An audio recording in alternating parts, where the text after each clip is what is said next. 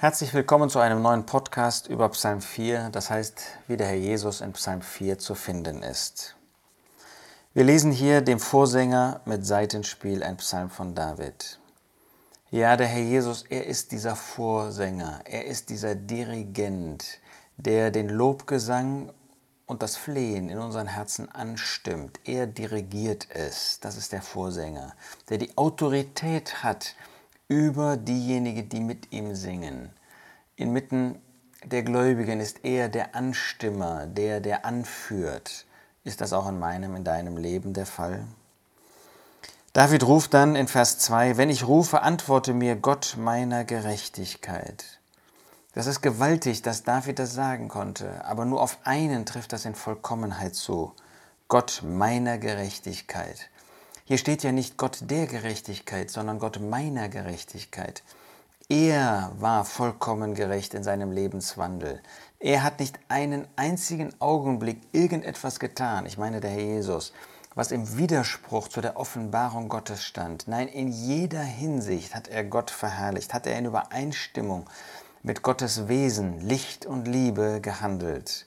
Deshalb kann er sagen, antworte mir Gott meiner Gerechtigkeit. Ja, Gott war ihm eine Antwort schuldig. In Bedrängnis hast du mir Raum gemacht. Ja, ist es nicht so, dass der Herr Jesus beengt war, bis dieses Kreuz ähm, vor ihn kam, bis er dieses Kreuz, die Leiden am Kreuz vollbracht hatte, in diese Leiden gekommen ist, das Werk vollbracht hatte? Und dann war diese Weite da, dass dann eben nicht nur seinem irdischen Volk Israel der Segen zufließen konnte, sondern allen Nationen. Er war bereit, diese Bedrängnis zu erdulden, damit dann der Raum weit wäre für den Segen für alle Menschen, diejenigen, die diesen Segen in Anspruch nehmen würden, indem sie vor dem Herrn Jesus niederfallen und ihn als Erlöser annehmen würden. Der Jesus sagt dann auch, sei mir gnädig und höre mein Gebet. Ja, der Herr Jesus hat sich als abhängiger Mensch hier auf dieser Erde Gott gegenüber verhalten. Er ist der ewige Gott und doch hat er in Abhängigkeit gelebt und sagt deshalb, sei mir gnädig.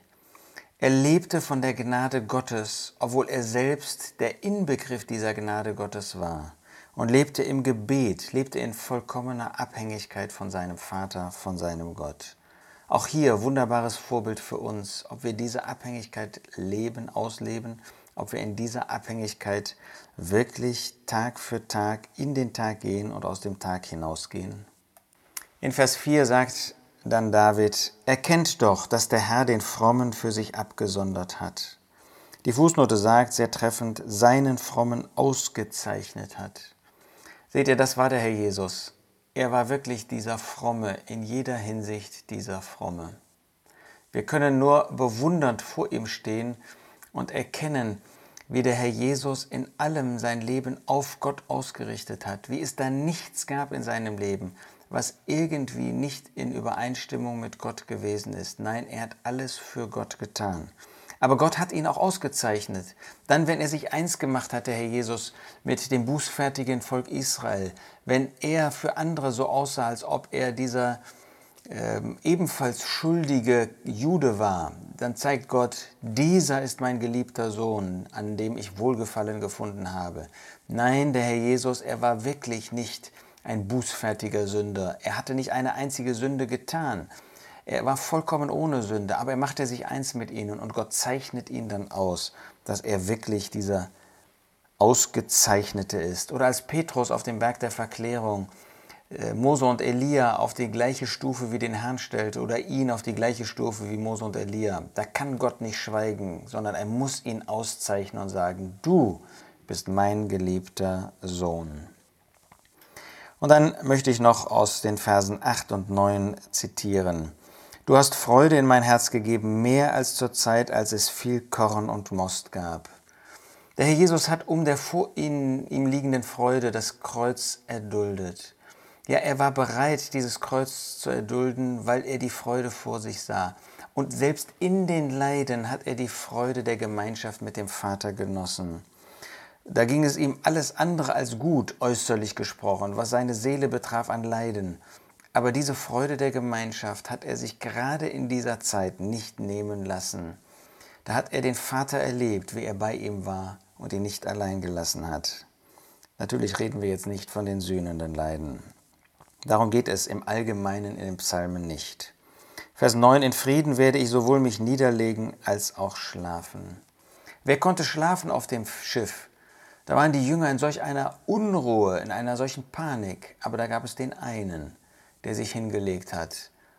Aber nicht, weil er in Ehrfurcht gesprochen als Supermensch dort gewesen wäre. Nein, sondern weil er im Vertrauen, in Abhängigkeit von Gott ihm alles übergeben hat.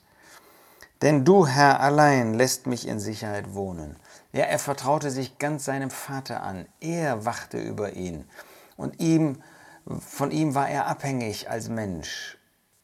Und das zeigte er auch in diesem Schlaf, dass er wirklich alles dem Vater übergab. Darin ist er uns ein Vorbild. Die Umstände mögen sehr schwierig sein, mögen sehr ähm, wolkig sein, sehr viel Regen, gewissermaßen geistig gesprochen, Wind, Gegenwind, Stürme.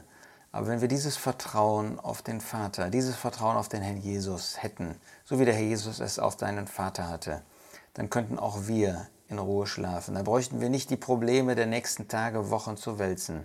Ja, das ist einfacher gesagt als verwirklicht. Aber der Herr Jesus, er ist unser Vorbild. Lasst uns ihm nacheifern, wie er hier in diesem Psalm 4 vorgestellt wird.